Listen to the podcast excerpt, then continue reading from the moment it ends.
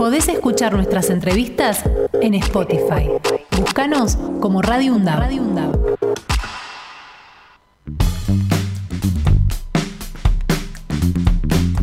...33 minutos ya pasaron de las 10 de la mañana... ...te lo habíamos anunciado más temprano...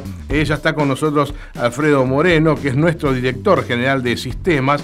...porque hubo novedades en esta cuestión de eh, los 5G, la implementación del 5G en nuestro país. Ya habíamos hablado con él anteriormente en lo que era la rosca eh, para que... Y las diferencias que había entre el 4G y el 5G lo habíamos también discutido. Y, la licitación. Exactamente. Bueno, Alfredo, buen día antes que nada. ¿Qué tal? Buenos días. ¿Cómo, va?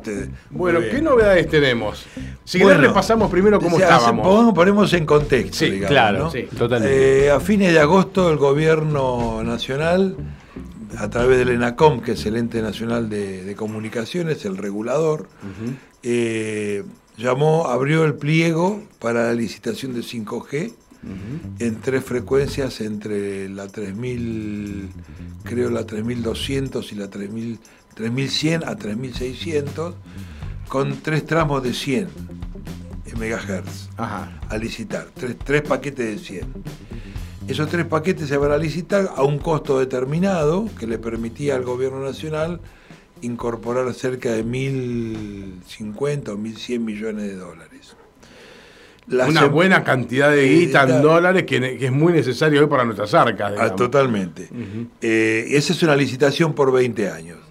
Las empresas, digamos, que van a, las que están en condiciones de participar en este concurso, son las conocidas como telcos llámese Telefónica, Telecom y, este, y claro. Y claro. Esto lo habías planteado que se oponían ellas eh, hasta esperar el nuevo gobierno. Exactamente.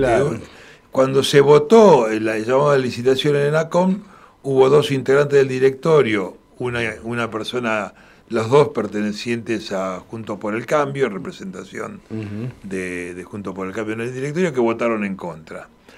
Pero salió por mayoría. Entonces la licitación se convocó. Las empresas objetan la licitación, objetaron porque no estaban de acuerdo con el precio y sobre todo porque en esta entrega de, frecuencia por 20 años también entregaban un paquete de, 100 eh, MHz a la empresa pública ARSAT, que es la empresa argentina satelital, eh, para fines no comerciales, para ser utilizado en investigación educación y desarrollo del 5G en Argentina. Es uno, plantea una objeción. Eh, así todo se siguió el proceso licitatorio que hoy, hoy cierra.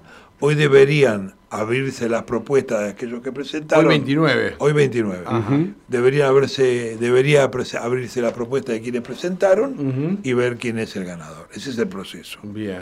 ¿Qué pasó?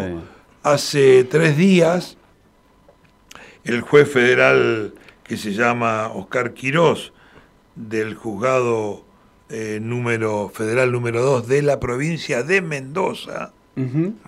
Sí, ya empezamos con cosas raras. ¿No? Sí. De la provincia de Mendoza hizo lugar a un pedido de amparo que se presentó a través de la Cámara de eh, Infraestructura Digital Argentina. Hay una cámara que tiene este nombre, Cámara de Infraestructura Digital Argentina. Que serán estas tres empresas, me imagino. Que la preside eh, este, Alejandro Baulín y Alejandro Lastra. Son dos personas que además Lastra es el director de Telefónica en temas regulatorios. Ah, claro. Claro. Ahí uno va entendiendo. Ahora, eh, eh, ¿qué habrán hecho, me imagino yo, en todas las provincias una presentación hasta que un juez le diera lugar? Le dio lugar, es la justicia federal, le da lugar. Entonces, este, la presentación la hizo Lastra, desde Telefónica, desde Movicom, eh, a través de la Cámara.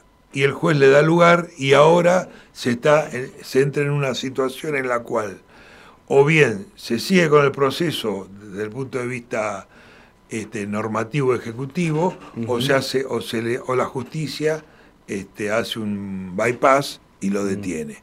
Eso se va a discutir hoy, hoy. porque hoy cierra básicamente. claro, bien. Eh, ¿Puede hacer oídos sordos, digamos, el ente? Eh, no puede hacer, ese es el tema. Tiene que contestar el amparo. puede contestarlo, puede, eh, ¿cómo se llama? Eh, no rechazarlo, puede apelarlo, puede recurrirlo y puede apelarlo. Eh, eso lleva tiempo, digamos. Eso lleva tiempo, ese es el tema. Lo que, está haciendo es ganar tiempo. Exactamente, exactamente. Porque en paralelo a esta operación, diría yo, del juez este, federal de, Mendoza, de la Cámara de Infraestructura Digital que responde a Telefónica, como como está, es público esto que estoy diciendo. Sí, sí, claro, en los medios este, digitales y gráficos, ¿no? Eh, este, en paralelo a esto, el candidato Milei le presentó una carta al presidente de la Nación, hoy es día viernes, el día martes, en la cual le dice que le pide que se frene el proceso licitatorio de 5G en Argentina, porque las empresas no comparten los criterios que el gobierno y el Estado argentino llevaron adelante para esta licitación. O sea que ya arreglaron con él para que se las regale. Exactamente. Entonces le dice que no innove, que se espere a entregar el, gobierno a la nueva gestión porque él piensa que va a ser él. O sea, claro. cierra redondo, ¿no? sí, sí, claro, está más que claro. O sea, este, más que claro. Más que claro, Telefónica y todo lo demás. Claro, Sí, sí, sí. exactamente. Más que claro, Telefónica y Telecom.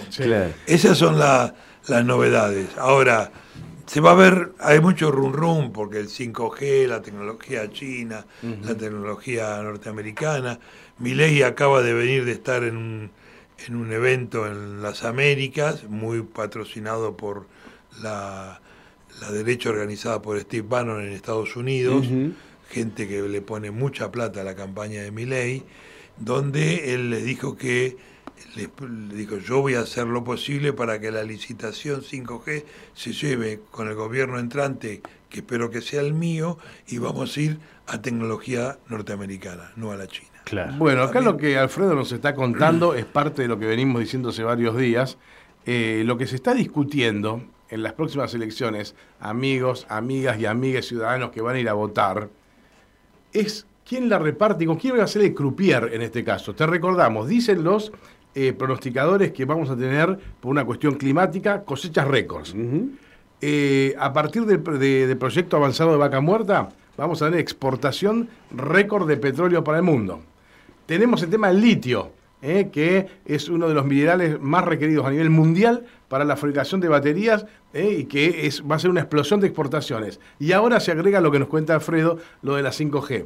Estamos teniendo que decidir en pocos días quién va a ser el croupier y cómo se reparte, si se la van a dar a los amigos de siempre o si esa guita va a quedar para un gobierno nacional y popular que quiera el crecimiento de su pueblo. Perdón que me desvíe un cachito, pero creo que tiene que ver con eso la verdadera discusión. Yo creo que sí, que es el tema de fondo. El tema de fondo es ese, porque si bien si bien, digamos, el Estado licita estas frecuencias para que se desarrolle la red 5G por 20 años y las empresas que ganen tienen que hacer una inversión, es una inversión en una infraestructura porque lo que está atrás también es el enorme negocio que se abre con una red de 5G y toda la estrategia que hay de poner en, en esa red sistemas de inteligencia artificial para eh, para manejar el vendaval de datos que va a haber ahí y que va a ser el nuevo producto. Ahí ya me está metiendo miedo. Claro, no, no, es así, va a ser así. Ahí ya me está, encima... no, solamente yo te meto miedo, sino que ellos se van a meter en tu heladera, que es otra cosa, para saber lo que vos consumís. El tema, el tema de la inteligencia artificial, que bueno, evidentemente ya está dando mucho que hablar en todas partes del mundo, eh, también se corre peligro, digamos, por lo que se viene anunciando, son los puestos de trabajo. ¿no? este es uno de los temas que, digamos... Bueno, ya, ya hay puestos de trabajo que, que ya están siendo reemplazados por sistemas de inteligencia artificial. En nuestro país es incipiente, porque vos llamás, por ejemplo, al gobierno de la ciudad para pedir una información... Y te sale el bot, dice ese famoso. Te atiende un bot. ¿Y un bot qué es?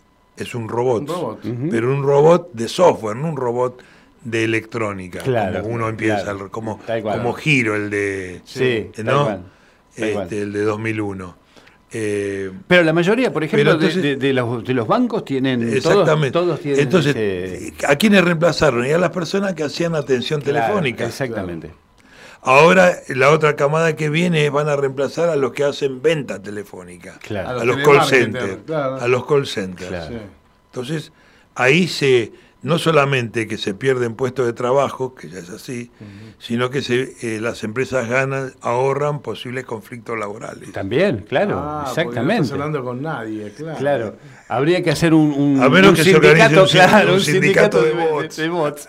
Claro, Bueno, si es tan inteligente, Podemos la hacerlo. tecnología podrá en su momento tener un, gremio que nos Claro, el gremio bots, claro, Al sí, fin sí. y al cabo, este, eh, no- nos van a dominar en serio, ¿eh? No, bueno, los riesgos están planteados. El tema es que le- también que haya una agenda, una agenda social donde esto se, se ponga en conocimiento, ¿no? Porque, claro. porque también el máximo, eh, digamos, otra cosa es que ya hay este, en algunos países periodistas bots que son los que relatan el noticiero. Claro. Ajá, claro. Entonces ya ahí, obviamente, digamos, los sistemas de inteligencia artificial tienen capacidad de ponderar, Claro. de, de inferir, pero eso puede ser sesgado. Sí, Claro. claro. digamos, y lo que van a lo reproducir, manejar. lo que se va a reproducir es el mismo sesgo que tienen las personas del poder en una sociedad. Exactamente. Porque son los que están también manejando la producción de la inteligencia En la artificial. última saga de Black Mirror, que es una serie que, que suelo ver,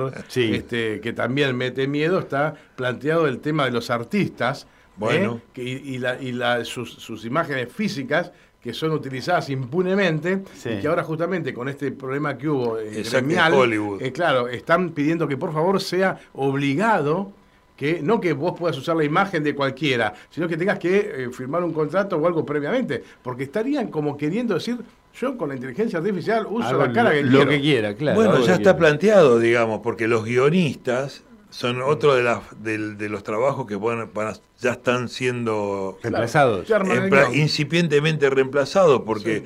una base de datos como la que tiene Netflix sobre el consumo de sus contenidos le permite a una inteligencia artificial poder producir guiones en forma automática, marketineros. Sí, claro, Claro, claro, claro. totalmente. Comerciales, totalmente. como decíamos Bueno, acá, con- pensemos hasta con la también, música, Pensemos claro. en los medios de comunicación. Si vos hablas de los noticieros, ni pensar en la radio, Sí. por ejemplo. Bueno, ¿no? claro. Desaparecemos por completo. Eh, Claro. El tema es el, acá la cuestión es el pensamiento crítico lo que está de fondo. Claro. ¿no? Claro.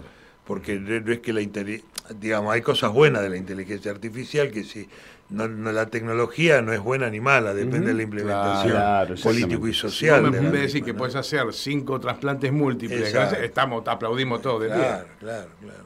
Es así. Pero bueno, así estamos con el Así 5G. estamos. Bien. Desde Mendoza este, se logra pararon- parar, se logra parar aparentemente la, Bueno, la licitación y Juntos por el Cambio está acostumbrado, digamos, a cosas que no le gustan, inmediatamente recurrir a los amigos jueces como para poder, este, ¿no? A darle Sí, un, las corte a la. Te meten claro. amparo, amparo, amparo, Sí, amparo. sí. Bueno, lo ha hecho Clarín durante tantos años con la ley Bueno, de medios. lo ha, hecho, lo ha hecho el gobierno de Macri, que en cuatro años le permitió a Clarín pasar Claro. de ser un grupo de periodismo gráfico este, y de, de cable y televisivo a ser una empresa de telecomunicaciones. Claro. La mayor concentración, la mayor corporación de Estados Unidos a la Argentina, lo consiguieron en cuatro años con el gobierno de Macri. Claro, es cierto. Bueno, ahí está la discusión que se nos viene. Arrancamos con 5G y terminamos hablando de esto porque está tan próxima a las elecciones, Alfred, Claro. que realmente eh, no, no, no podemos no unirlo todo.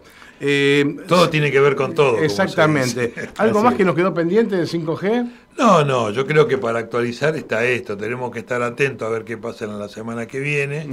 Y acá es una pulseada entre un gobierno elegido democráticamente y una corporación judicial que favorece, obviamente, que la mano de las empresas y que favorece a las corporaciones. En tu vasta experiencia, Alfredo, ¿cuál, ¿vos cómo, cómo, cómo ves la situación? ¿Vos crees que esto va a salir, que el 5G va, va a salir antes de- del... o lamentablemente va a quedar en manos del próximo gobierno? Esperemos que sea de... Si es nuestro, bien. Y si no, bien, se la sí. van a regalar. Lo que pasa, hace falta una decisión política que yo no sé si hoy el gobierno la tiene. Tiene la A espalda, mí me claro. parece que el candidato, el candidato de Unión por la Patria, este, Sergio Massa, que acaba de tener un, una noticia feliz para una cantidad enorme de trabajadores y jubilados, como es la ley que derogó ¿no? Sí, sí, sí, el, sí, el impuesto a la ganancia el al impuesto a las ganancias. Este, eh, me parece que él va a impulsarlo, porque el presidente del ENACOM, Ambrosini, es un hombre de, de su Sí, de su confianza, de su, de sí, sí, confianza y su- de su espacio político Claro, original. ¿no? exactamente. Así que va a tratar de impulsarlo.